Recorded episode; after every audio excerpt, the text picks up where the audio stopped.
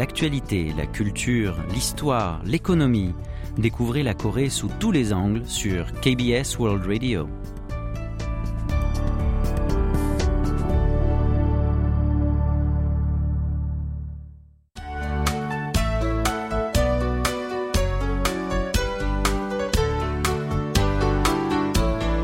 Séoul au jour le jour.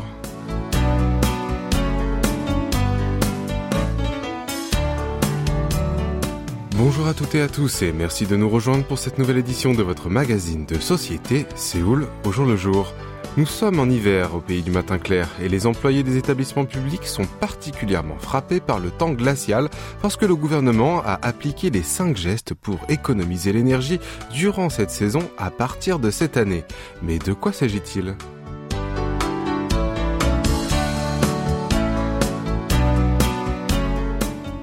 Le premier règlement est de limiter la température des bureaux à moins de 17 degrés. Ensuite, pendant les pics de consommation électrique entre 9h et 16h, le chauffage doit être désactivé alternativement. Troisièmement, il est interdit d'utiliser de chauffage individuel. Quatrièmement, il faut éteindre l'éclairage extérieur à des fins décoratives. Et enfin, au cours des heures de travail, il ne faut pas allumer plus de deux tiers des lumières du bâtiment. En octobre, seulement quelques employés se sont plaints du fait que les bureaux sont trop sombres. Mais depuis le mois dernier, où la température est tombée en dessous de 0 degré, le mécontentement s'est largement répandu. Un employé d'une compagnie nationale du port maritime a témoigné que même s'il portait plusieurs couches d'habits, il ne peut pas empêcher d'avoir les mains et les doigts de pied gelés. Sur Blind, un forum anonyme des travailleurs, un employé de la société publique d'électricité KEPCO a affirmé qu'il avait attrapé un rhume à cause de la température trop basse de son bureau. Il a ironisé en demandant s'il pouvait recevoir une indemnité pour accident du travail. Selon un fonctionnaire de la municipalité de Séoul, il a du mal à se concentrer sur ses tâches à cause du froid et tous ses collègues tripotent des chauffe-mains. Si le gouvernement serre autant la ceinture, c'est parce que les prix de l'énergie ont bondi considérablement à la suite de la guerre en Ukraine. La balance commerciale de la Corée du Sud a affiché un déficit pour la première fois depuis 14 ans à cause de la hausse radicale des importations des énergies. Pourtant, l'engagement des établissements publics n'est pas suffisant. L'année dernière, parmi 34,3 millions de TEP, tonnes d'équivalent pétrole de l'énergie consommée dans les bâtiments, 59,1% étaient utilisés dans les logements. Viennent ensuite les commerces et les restaurants avec 13,9% et les bureaux avec 5,9%. D'après un employé de Korea Hydro and Nuclear Power, un opérateur sud-coréen du nucléaire, c'est normal que les établissements publics montrent l'exemple pour réduire la consommation d'électricité. Mais pour obtenir un effet plus remarquable, il est indispensable que les foyers et les entreprises privées déploient également des efforts.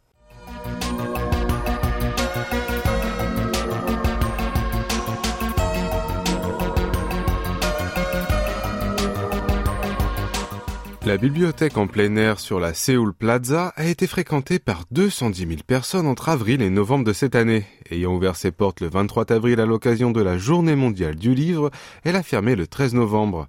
Pendant cette période, 4900 personnes l'ont visité par jour en moyenne.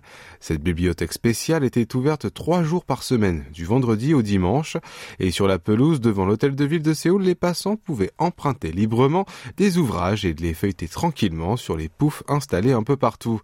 Au deuxième semestre, le nombre de visiteurs journaliers a bondi de 291% pour dépasser 7000.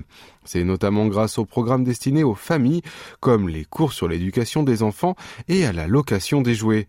Dans un coin, une aire de jeu était mise en place pour les bambins.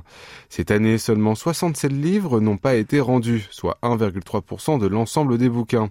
Une fois, un citoyen a ramené chez lui trois livres. Se sentant rapidement coupable de son erreur, il a envoyé plus tard à la bibliothèque les livres empruntés, ainsi que douze nouveaux bouquins dont il voulait faire donation avec une lettre d'excuse. Par ailleurs, à propos des objets de location, aucun d'entre eux n'a disparu, et la municipalité a loué que les Séouliens ont bien respecté les règles sur les poubelles pour maintenir le lieu propre. En dehors de la lecture, divers programmes culturels se sont déroulés, y compris des spectacles, des expositions de photographie et une rencontre avec des écrivains.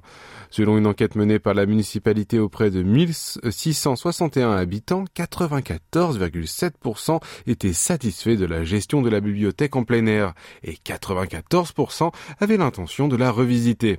Parmi les raisons de satisfaction, l'utilisation facile était le plus souvent évoquée, avec 37,8% devant la location des objets comme les ombrelles et les tapis. Viennent ensuite la connexion avec la nature et le fait que l'endroit est idéal pour prendre des photos. 85,4% des interrogés ont déclaré avoir lu au moins un livre sur la Seoul Plaza. Selon la municipalité, compte tenu du fait que seulement 54,7% des habitants de la capitale sont des lecteurs réguliers, cette bibliothèque en extérieur a grandement contribué à promouvoir l'habitude de la lecture des citoyens. La bibliothèque en plein air de la Seoul Plaza rouvrira ses portes en avril 2023 avec une nouvelle organisation. Elle sera ouverte davantage, quatre jours par semaine, du jeudi au dimanche, et la place offrira davantage de services sur les thèmes suivants littérature, repos et culture.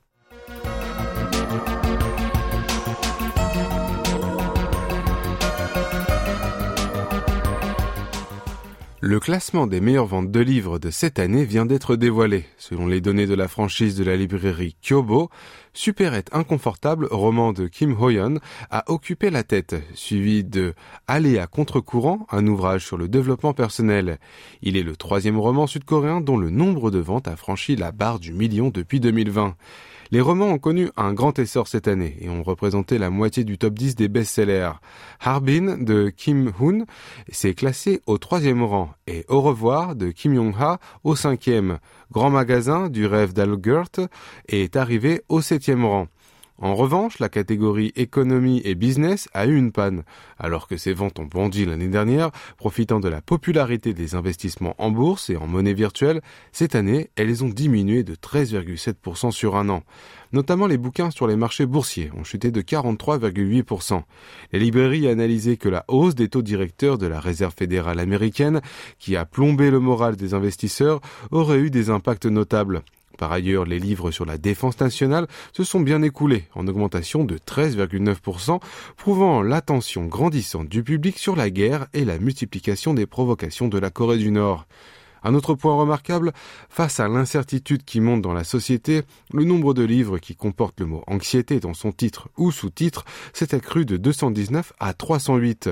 Leurs ventes ont grimpé de 37,2% en glissement annuel. Pour calmer leur esprit troublé, les lecteurs ont choisi des romans qui leur apportent un réconfort moral. Superette inconfortable, Bienvenue à la librairie de Yunman et La dernière gare du monde ont comme thème la consolation.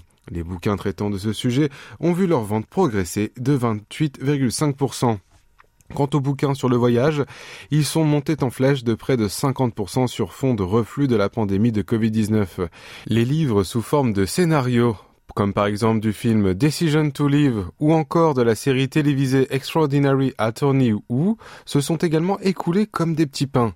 Kyobo a choisi comme mot-clé du marché des livres de 2022 un poinçon dans la poche. Cela signifie que les personnes talentueuses se font connaître toutes seules.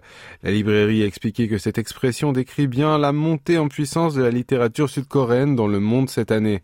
La dessinatrice Isuji a décroché le prix Hans Christian Andersen, appelé le prix Nobel de la littérature d'enfance, tandis que les écrivains Jang Bola et Park Sang-young ont été nommés pour le prix international Booker. De plus, Superette Inconfortable est devenu un best-seller uniquement grâce à son récit, sans profiter de la réputation de l'auteur ni du marketing. Et maintenant, faisons une petite pause musicale avec numéro 1 de Boa.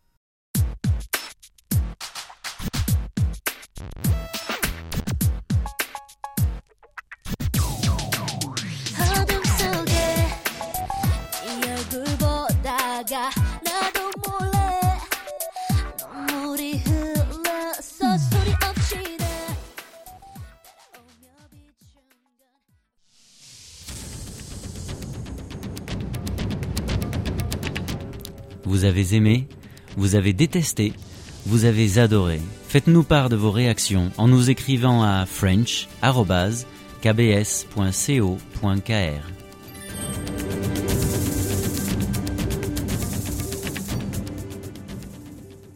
Eh oui, vous êtes bien sur KBS World Radio pour votre magazine de société C'est où le jour le jour en compagnie de Franck Atlani ce jeudi 8 décembre. YouTube Korea vient de dévoiler les vidéos les plus populaires de cette année en Corée du Sud. La tête du classement a été occupée par le clip montrant une employée du parc d'attractions Everland qui explique les précautions à prendre aux visiteurs installés dans les bateaux circulaires d'Amazon Express. Son nombre de vues a dépassé les 25 millions. La jeune travailleuse, Kim Hana, prononce les indications comme si elle chantait du rap de façon très professionnelle. Mais contrairement à sa voix mélodieuse et dynamique, son regard est complètement vide.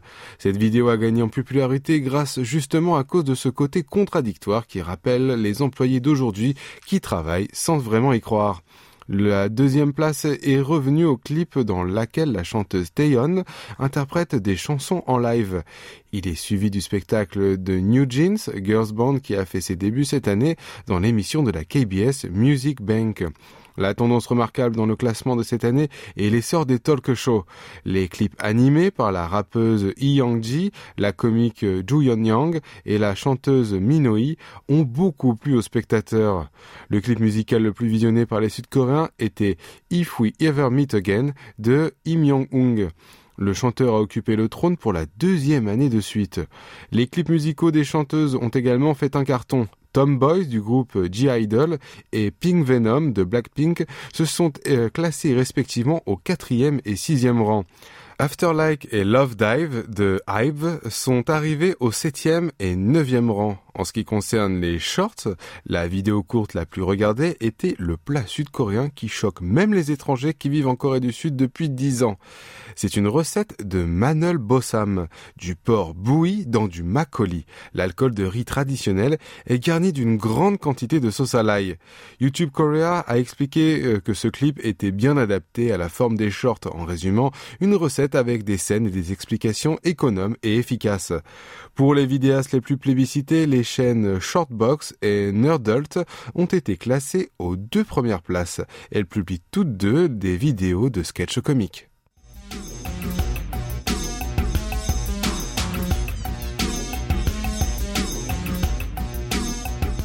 Le mois dernier, la Confédération coréenne des syndicats, la KCTU, a organisé un congrès pour les jeunes travailleurs. À cette occasion, les participants ont chanté le titre Nous sommes John Tail sur la mélodie de DNA de BTS. Les paroles ont été modifiées pour décrire l'envie d'emboîter le pas au militant John Tail qui s'est immolé pour demander l'amélioration des conditions de travail en 1970. Le titre Afterlike du girls band Hive a également été utilisé avec de nouvelles paroles encourageant ce rassemblement et a été rebaptisé After Chongnode, l'appellation abréviée de cet événement des jeunes ouvriers Chongnyon Nodong Tewe. Ces titres sont publiés sur la chaîne YouTube de la KCTU et les spectacles ont été donnés sur ces créations musicales pendant la manifestation. Mais certains critiquent l'utilisation de ces morceaux sans l'autorisation de leurs créateurs. Selon eux, cette pratique viole les droits moraux des auteurs qui peuvent maintenir le contenu et la forme de leurs œuvres.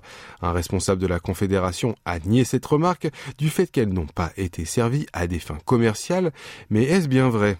Eh bien, selon les experts, le jugement des tribunaux sur cette sorte de polémique diffère selon les cas. Nous pouvons notamment regarder le procès récent sur les chants des supporters de baseball. En 2018, une vingtaine de compositeurs et de paroliers ont porté plainte contre un club qui a arrangé arbitrairement leurs morceaux pour les utiliser comme leur chant d'encouragement. Mais le tribunal a estimé que les droits moraux des auteurs n'avaient pas été violés du fait que les titres ont été utilisés dans le but de soutenir une équipe sportive. Il a reconnu seulement que les créateurs avaient le droit de marquer leur nom sur les musiques modifiées. Depuis, les clubs de baseball ne diffusent plus ces chants et créent leur propre musique pour éviter les conflits. Cette procédure a soulevé des préoccupations, même lors des célèbres compétitions sportives entre l'université de Yonsei et celle de Goryeo, parce que leurs chansons d'encouragement proviennent de morceaux connus de la pop sud-coréenne et étrangère.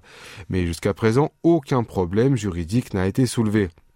Le meilleur moyen d'éviter les différends autour des droits moraux est d'obtenir le consentement de l'auteur. Or, pour certains, il n'est pas convenable de se servir de la loi sur les droits d'auteur pour entraver la liberté d'expression. Selon un professeur anonyme, suite à la polémique sur les droits moraux, les chants d'encouragement ont disparu des stades. Et bien avant ça, dans les années 80, les autorités publiques ont profité de cette législation afin de réprimer le mouvement pour les droits des travailleurs. Il a souligné que l'objectif de cette loi est de promouvoir le développement de la culture et qu'elle ne doit pas devenir un outil pour empêcher les opinions politiques de s'exprimer.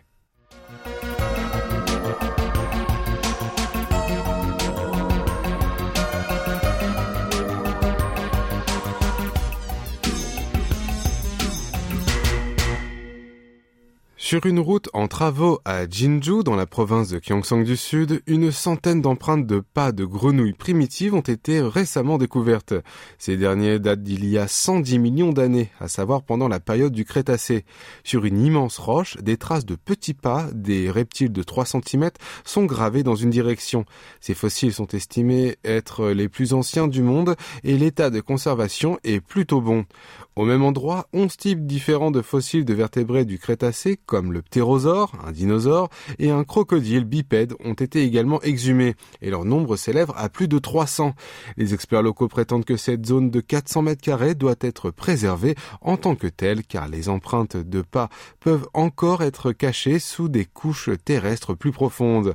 Selon Kim Kyung-soo, le directeur de l'Institut de recherche de l'héritage géologique, ce site satisfait toutes les conditions pour être désigné comme un géoparc national, voire international au vu de la diversité et de la rareté des fossiles. Pourtant, l'administration de l'héritage culturel n'est pas d'accord. Pour elle, ces fossiles ont une grande valeur académique, mais il vaut mieux les déplacer et mener une recherche ailleurs. La raison? La surface est plus étroite par rapport à d'autres sites fossilières et les couches terrestres d'une partie a commencé à s'effondrer. L'administration compte négocier avec la municipalité de Jinju pour conserver les découvertes des traces de ptérosaures dans le musée de Jinju d'ici mai prochain.